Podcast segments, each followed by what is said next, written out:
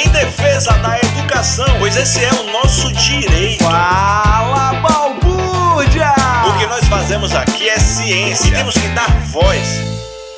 Salve galera! Olha a gente aqui de novo iniciando mais um episódio do Fala Balbúrdia, podcast da Assessoria de Comunicação da Universidade do Estado da Bahia. Eu sou Vânia Dias e vou apresentar o episódio de hoje com a minha amiga Cindy Rios. Olá, galera da Balbúrdia! Vamos nessa que o episódio de hoje está poderoso. Liga a campainha, Léo! Nesse mês de março, em que celebramos o Dia da Mulher, estamos trazendo para o megafone da Balbúrdia temas relacionados à luta feminista. No episódio anterior, falamos sobre a liderança feminina, sobre nós, mulheres, ocupando espaços de poder. E na edição de hoje, vamos falar sobre liberdade sexual. Vamos falar de orgasmo feminino. É isso, Cindy. Vamos abordar o tema evidenciando todo o estigma e opressão em torno da sexualidade feminina, perpassando aspectos sociais, mas focando, claro, nos aspectos científicos relacionados à saúde íntima da mulher e à liberdade sexual feminina como em pleno século XXI esse tema ainda é um tabu, inclusive entre as próprias mulheres, porque nem todas as mulheres alcançam o orgasmo. Existem patologias que as impedem, como identificar, como tratar. E para balbuciar com a gente, recebemos a professora da UNEB, Carolina Mello Andrade, ginecologista e obstetra, especialista em estereoscopia. Seja muito bem-vinda, professora. Oi, meninas, muito obrigada pelo convite. É um prazer estar aqui com vocês, falando nesse momento sobre orgasmo, sexualidade feminina. Isso é muito importante. Nós é que agradecemos a sua presença. Pro, seja muito bem-vinda à Casa da Valbúrdia. E vamos iniciar já com pergunta. A sexualidade feminina ainda é um tabu por conta da predominância do machismo e das relações de poder do patriarcado em nossa sociedade, a mulher ainda tem seu feminino reprimido. Que leitura você faz desse cenário em pleno século XXI? Isso é uma realidade, né? A mulher conseguiu é, ganhar muito espaço no mercado. Hoje a gente já tem mulheres advogadas, delegadas, médicas, é, assumindo grandes poderes na sociedade, como tivemos um, uma presidente da República, né? Mas infelizmente ainda sofremos machismo.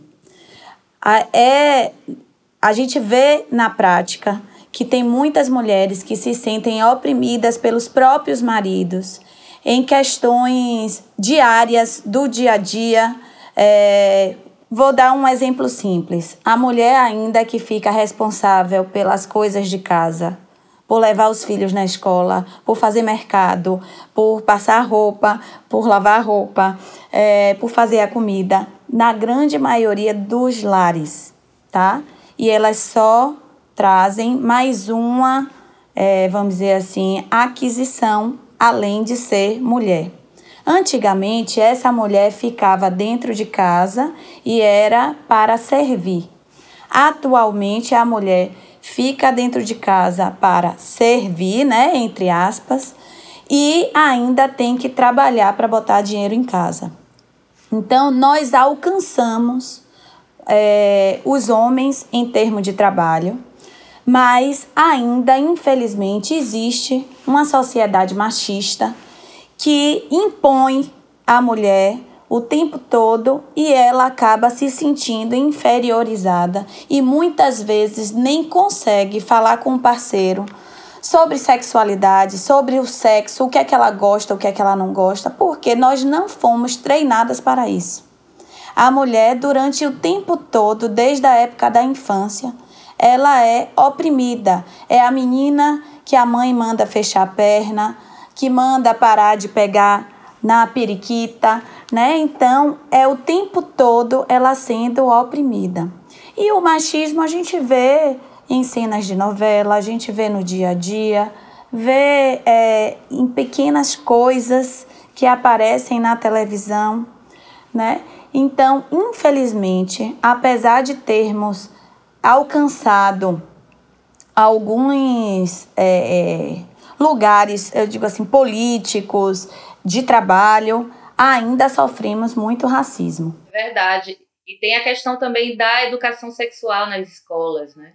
Porque existe toda essa repressão da sociedade e isso acaba né, acessando esse campo escolar e onde seria deveria ser um lugar de, de, de aprendizagem, né, do ponto de vista da, da, da educação básica, da, da cidadania e também do próprio corpo, do próprio ser no mundo, né, acaba sendo também um lugar de repressão, né, também um lugar de opressão é, para essas meninas, né? Principalmente nas idades iniciais. Então elas acabam vivendo isso em casa, veem isso espelhado nas escolas e acabam reproduzindo isso para as suas vidas, né? E aí viram adultas, né, reprimidas, adultas que, que não conhecem o seu corpo, né, que não conhecem e não, não, não reconhecem a sua própria sexualidade. Professora, tem, vamos aqui para uma próxima pergunta, que menciona aqui uma pesquisa que foi feita na Universidade de Michigan. Segundo esse estudo, 40% das mulheres nunca alcançaram o orgasmo. Esse dado é assustador né, e nos mostra claramente a realidade sexual feminina na contemporaneidade. A pergunta é por quê? Sabemos que existem aspectos sociais, como falamos né, anteriormente, que dificultam a mulher alcançar o orgasmo, mas é sabido também que existem aspectos fisiológicos. Né? Vamos falar um pouco sobre eles também. Isso pode trazer uma série de problemas, né? Primeiro, a gente, o Brasil é um país católico em que é, o sexo ele é visto de uma forma suja, vamos dizer assim, né? Que ele é para procriar. Diante desse contexto de um país católico, de uma sociedade machista, é, o, do ponto de vista social, a mulher sofre muita repressão, né? em termos de educação, as mulheres não são educadas a pensar em sexo diferente dos homens. Os homens, as crianças, os meninos, quando eles atingem 11, 13, 14 anos e começam a fechar a porta do banheiro para se masturbar, é comum nas famílias, ó, oh, meu filho está no banheiro, ninguém encosta, ou o próprio pai estimular esse adolescente a ver revista de mulheres nuas, é, ver filme na internet hoje, né? Filme pornô. Então, os meninos eles são estimulados a pensar em sexo, enquanto as meninas elas são podadas, né? As meninas é, fecha a perna, é, olhe, vá ver com quem você vai namorar, porque se você namorar com muitos, você vai ser taxada como galinha. O menino é taxado como garanhão. Olhe como muda né? O menino, se ele tiver mais de uma paquera, ele é o máximo, ele é o garanhão. E a menina, ela é a galinha, né? Então, as, as meninas não são é, ensinadas a pensar em sexo e os meninos, eles são estimulados a pensar em sexo o tempo todo. Fora isso, tudo isso que a gente já discutiu de da sociedade machista, desses fatores sociais tudo isso pode interferir negativamente, não só do ponto de vista psicológico, mas do ponto de vista físico. A partir do momento em que a mulher trava para ter relação, não se sente à vontade para ter relação, ela pode evoluir, por exemplo, com vaginismo, que é uma contração involuntária da vagina no momento da penetração e que de vez ela sentir desejo, ela sentir é, prazer, ela vai ter medo de ser penetrada e esse medo faz com que ela contraia a vagina e ela sinta dor durante a relação. Então, esse fator é, social, ele está embutido no nosso subconsciente e que pode trazer repercussões patológicas no nosso corpo. E aí tem uma questão que você traz, para que é esse essa educação sexual voltada para o homem que é muito pornográfica, né? Muito voltada é, para essa coisa imagética, que não necessariamente vai funcionar na vida real, né? E aí a mulher ainda tem esse estereótipo de ter que atender essa necessidade é, que foi imposta aí pela indústria pornográfica, né? Então, ainda além de, de tudo que acontece na sociedade que vai mexer com o psicológico das mulheres, ainda tem essa, mais essa imposição, Pronto. Na verdade, assim, a gente vai sair um pouquinho dos aspectos fisiológicos como um todo e vamos pensar nos aspectos patológicos que uma mulher pode ter, né? Algumas doenças como hipertensão, diabetes, hipotiroidismo, endometriose, né, que é uma doença que pode levar dor pélvica, elas podem ter um impacto diretamente no momento da mulher do orgasmo. Algumas medicações elas podem inibir o ápice do, do, da excitação, que é o orgasmo, e é, alterações hormonais também podem levar a essa dificuldade de chegar ao orgasmo. Algumas mulheres que usam algumas medicações, como antidepressivos, é, inibidores da, da histamina, é, antiandrogênicos para tratamento de acne, tratamento de ovário policístico, também pode ter relação com é, essa dificuldade de orgasmo. Mas, além dessas questões de doenças, né, vamos dizer assim, de patológicas, a gente tem que pensar no casal como um todo. Então, aí entra os motivos do não orgasmo, as relações conflituosas, as traições, as decepções, a violência, tá? Que infelizmente a gente ainda tem essa coisa da violência contra a mulher, né? Relações sexuais não desejadas por obrigação, abuso, né? E também tem a questão da repressão familiar. Além disso, a mulher precisa estar segura em relação à contracepção, porque a gente buscou tanto é, o crescer na sociedade, ser aquela mulher que trabalha, que muitas vezes ter um filho pode atrapalhar a nossa vida. Então, para que a mulher tenha também é, a cabeça tranquila de que ela não vai engravidar na relação sexual, o ideal é que ela esteja com uma contracepção adequada e que não atrapalhe ela nesse momento de desejo, de excitação e orgasmo. Alguns anticoncepcionais, principalmente os anticoncepcionais orais, eles podem levar à alteração do período de excitação e, consequentemente, levar à alteração do orgasmo, tá? Então, quando a gente avalia uma paciente no consultório com toda com uma queixa sexual de que não conseguiu, é, que não consegue chegar ao orgasmo, a gente tem uma série de coisas para investigar e buscar, né? Além do, das questões sociais, emocionais e relações com o marido e até mesmo do que essa mulher já viveu. Como é que foi a primeira relação sexual dela, se houve permissão, se ela queria aquela relação. Ou seja, existe realmente, infelizmente, né, 40% das mulheres nunca alcançaram o orgasmo. E isso realmente é, é, é visto no consultório na prática clínica. Sim. E aí, esse dado mostra que a anorgasmia é um dos problemas mais frequentes relatados no, no consultório médico e como um relato comum também, né? É o que as mulheres mais se queixam aí, né? Um dos, das questões femininas mais aparentes. Esse transtorno é uma condição em que, que ocorre quando há dificuldade de atingir o orgasmo, correto? Como é que esse transtorno se desenvolve? Como é que a mulher pode identificar que tem esse problema? Existe algum tratamento?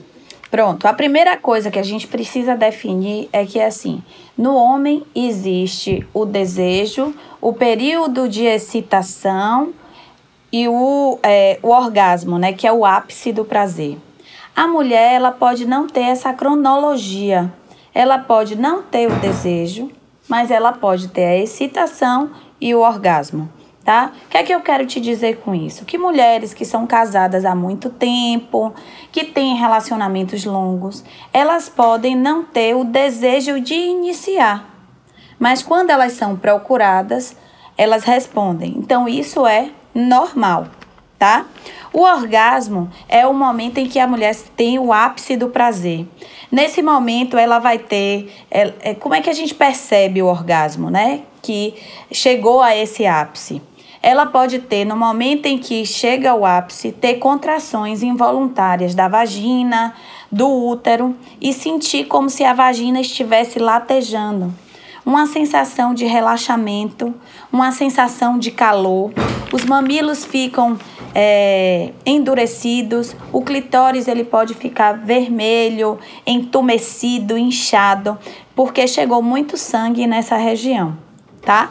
Quando isso não está acontecendo, a gente pode fazer também uma avaliação hormonal.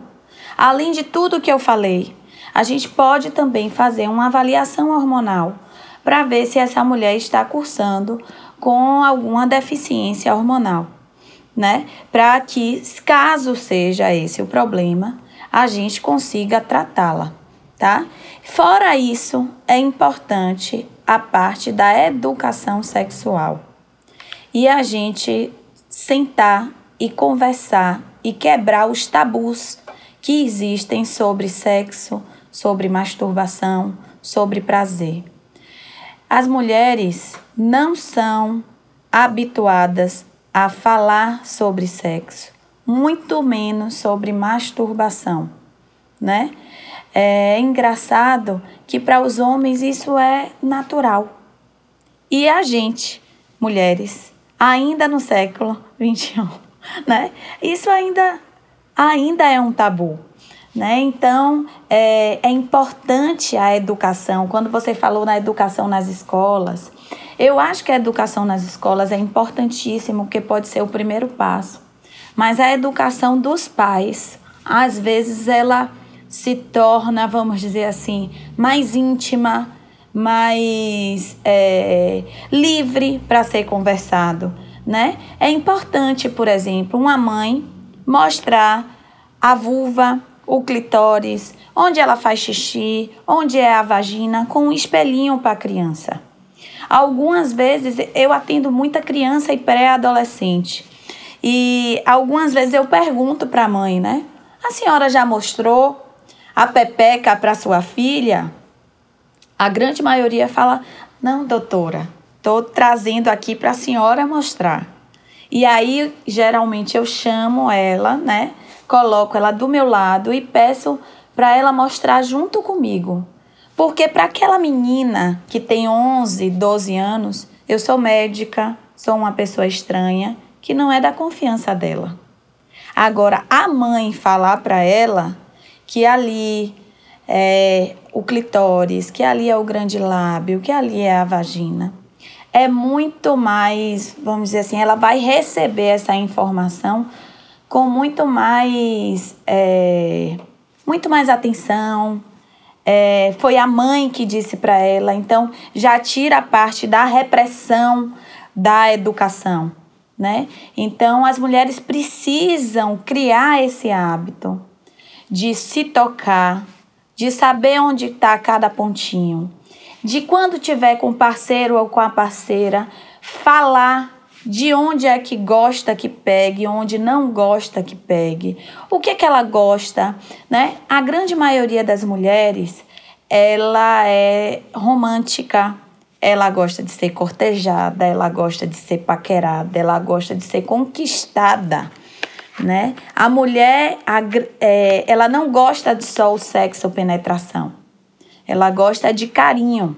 Então, muitas vezes, algumas não conseguem chegar ao orgasmo porque já chegou ali, deu um beijinho só e penetração, né? E muitas mulheres não conseguem chegar ao orgasmo com a penetração. Só muitas conseguem chegar ao orgasmo com o estímulo clitoridiano, com o estímulo nas mamas, com o carinho e com, vamos dizer assim, o afeto que está envolvido naquele momento. E a gente volta para a discussão da educação é, é, pornográfica, né? Que não tem isso. É... Não, não tem carinho, né? Não tem não carinho. Tem. Então. É o é sexo pelo sexo. Exatamente. É, é, É bem complicado. E você estava falando, né, dessa da relação das mães com as filhas, né, de como esse assunto ele passeia dentro de casa, né, como é tudo muito escondido. E aí eu estava falando, gente, às vezes parece que a gente está dizendo um palavrão. Quando a gente fala vagina, quando a gente fala masturbação, a gente está ofendendo o outro, né? Parece que a gente está sendo agressivo. É, é incrível como tudo o que gira em torno da sexualidade feminina é, é, gera esse mal-estar no, no, em quem ouve, em quem está próximo, né? Isso é. Exatamente. Totalmente fisiológico. É como fazer xixi, fazer cocô, né? Sexo faz parte da vida, faz parte da vida adulta, vamos dizer assim, faz parte do relacionamento. Faz, é, é engraçado como as mulheres que são resolvidas sexualmente e que têm um, um Hum, que têm orgasmo, que sentem prazer, como elas são felizes, né? É, como isso impacta do ponto de vista emocional na vida, no dia a dia da mulher. E as mulheres que têm maus relacionamentos, que têm, é, que não conseguem chegar ao orgasmo, como elas são mais ansiosas, como são mais depressivas e entram num ciclo de é, eu tenho que satisfazer o homem, né? Tem que satisfazer o parceiro e não se satisfazer. Quantas delas fingem que tem orgasmo? Né? Várias. Várias. Muitas fingem que tem orgasmo. Eu tenho, tive algumas pacientes falar assim: ai, doutora, já passou da minha idade. Eu só faço para satisfazer o marido né? Então, assim, fingem orgasmo para satisfazer o marido, né? E não buscam soluções para se satisfazer. É, e às vezes não não procuram, é, é, como não conhecem o próprio corpo, desqualificam as possibilidades de atingir o orgasmo sozinha, né? De, de né, elas acabam desconsiderando essa possibilidade e às vezes o próprio preconceito dela mesmo com o próprio corpo dela, né? Como acessar isso, ela fica sem jeito com ela, né? Então existe isso também, né? Do, do mal estar consigo mesma nessa prática da masturbação, que também deveria ser né, um ato comum, fisiológico, faz parte né, do nosso corpo, da nossa vida. É, a primeira vez para que eu fui a, a, a ginecologista, é, eu tinha, se eu não me engano, 14 anos. É, e, e, hoje, ouvindo você falar de meninas de 11, 12 anos que você já atende, me veio essa dúvida: qual é a idade ideal? Pensando justamente nessa formação, né, nessa, nessas práticas educativas que, que permitam que a mulher se descubra, né, que expressem a sua sexualidade. Pensando nesse contexto, qual é a idade ideal para ir ao ginecologista? Vânia, a idade ideal é quando começa a ter os caracteres secundários, né? Quando começa a ter pelinho, a ter é, a telarca, que é iniciar o aparecimento do seio, é, e quando a paciente menstrua. Eu sempre falo para as mães das minhas pacientes, né? Que assim, traga quando você perceber que ela já está começando a ficar com vergonha de usar a blusa sem sutiã e tem vergonha de usar o sutiã, que é uma fase linda, né? Porque a, a primeira consulta com o ginecologista, ela é extremamente importante. É uma consulta em que tem que ser tranquila, leve e que não pode existir esse afastamento do médico com a criança ou com o pré-adolescente, porque ela vai mostrar a intimidade dela para uma pessoa desconhecida. Então, uma das coisas que eu faço no consultório para a paciente não se sentir é, agredida, abusada, né? Porque é difícil, invadida, eu solicito, eu pergunto para ela se ela quer ser examinada. Eu explico o exame físico, digo que vai ser necessário olhar a axila para ver o pelinho da axila, a mama, a barriguinha e a pepeca, a borboleta, como elas chamam, né? É, e pergunto: eu posso te examinar? Várias vezes elas dizem que não, porque estão tímidas, tem medo. O que é que vem dali? né? E eu respeito isso. E eu viro para a mãe e para a menina e falo: não é o momento. Aí às vezes a mãe fala assim: mas tem que examinar. Eu fiz: não tem que examinar, é o corpo dela. E isso também indiretamente faz parte da educação sexual, né? Ela está aprendendo a dizer não no momento em que ela não quer ser invadida. Então eu falo assim: tudo bem, não precisa eu te examinar hoje, mas toda vez que você voltar ao meu consultório, eu vou te perguntar se você quer ser examinada. E chega um momento em que ela chega no consultório e fala assim: Ó, oh, doutora, hoje eu tô pronta para ser examinada. Né? Então, isso, isso é uma coisa que a gente pensa que não, mas o ginecologista é, precisa conquistar aquela menina, precisa ter a confiança dela. E a primeira coisa é você não invadir o espaço dela. Né? Só ser examinada quando ela quiser. Enfim, agora eu acho que vale a pena levar a ginecologista quando começar a perceber essa evolução no corpo dela. Ô, minha Pro, e para finalizar, vou esticar aqui um pouquinho. Deixa aí uma mensagem para essas mulheres maravilhosas que sentem a sua sexualidade reprimida, que não são sexualmente livres e felizes. O que dizer para elas? Primeira coisa, procurar ajuda, né? Procura um ginecologista e fala a verdade. Ela precisa falar para a gente poder ajudá-la. Se toque. Se nunca pegou um espelhinho, senta no vaso, olha no espelhinho, vê onde é seu clitóris, toca nele, vê se você sente prazer. Coloca o dedinho dentro da vagina, veja que a vagina ela é elástica, ela pode ser é, é, ela, ela se molda ao dedo, ela se molda a um pênis, né? Ela pode, vamos dizer assim, ser penetrada. E se permitir a, a, a buscar tratamento caso não tenha esse orgasmo. E ler também, gente. A leitura faz parte da educação. Né? A gente tem alguns livros tem um livro chamado A Vagina, que fala muito sobre a questão da vagina, da sexualidade, da importância do autoconhecimento. Né? Então, essa mulher ela precisa buscar, em primeiro lugar, ajuda, se tocar, não ter vergonha e trabalhar os medos. E falar para o parceiro o que ela quer e o que ela não gosta, o que ela não quer que faça. É isso, Pro. Que alegria. Que, que episódio bacana esse, né? Que leveza. É importante a gente tratar desses temas, sobretudo com essa leveza, né? Trazendo conhecimento a partir desse diálogo e desse bate-papo fluido, né? Orgânico, muito legal. Agradeço muito seu aceite, a sua disponibilidade, né? Para estar aqui com a gente. Muito obrigada. Gratidão aí de toda a equipe da Balbúrdia.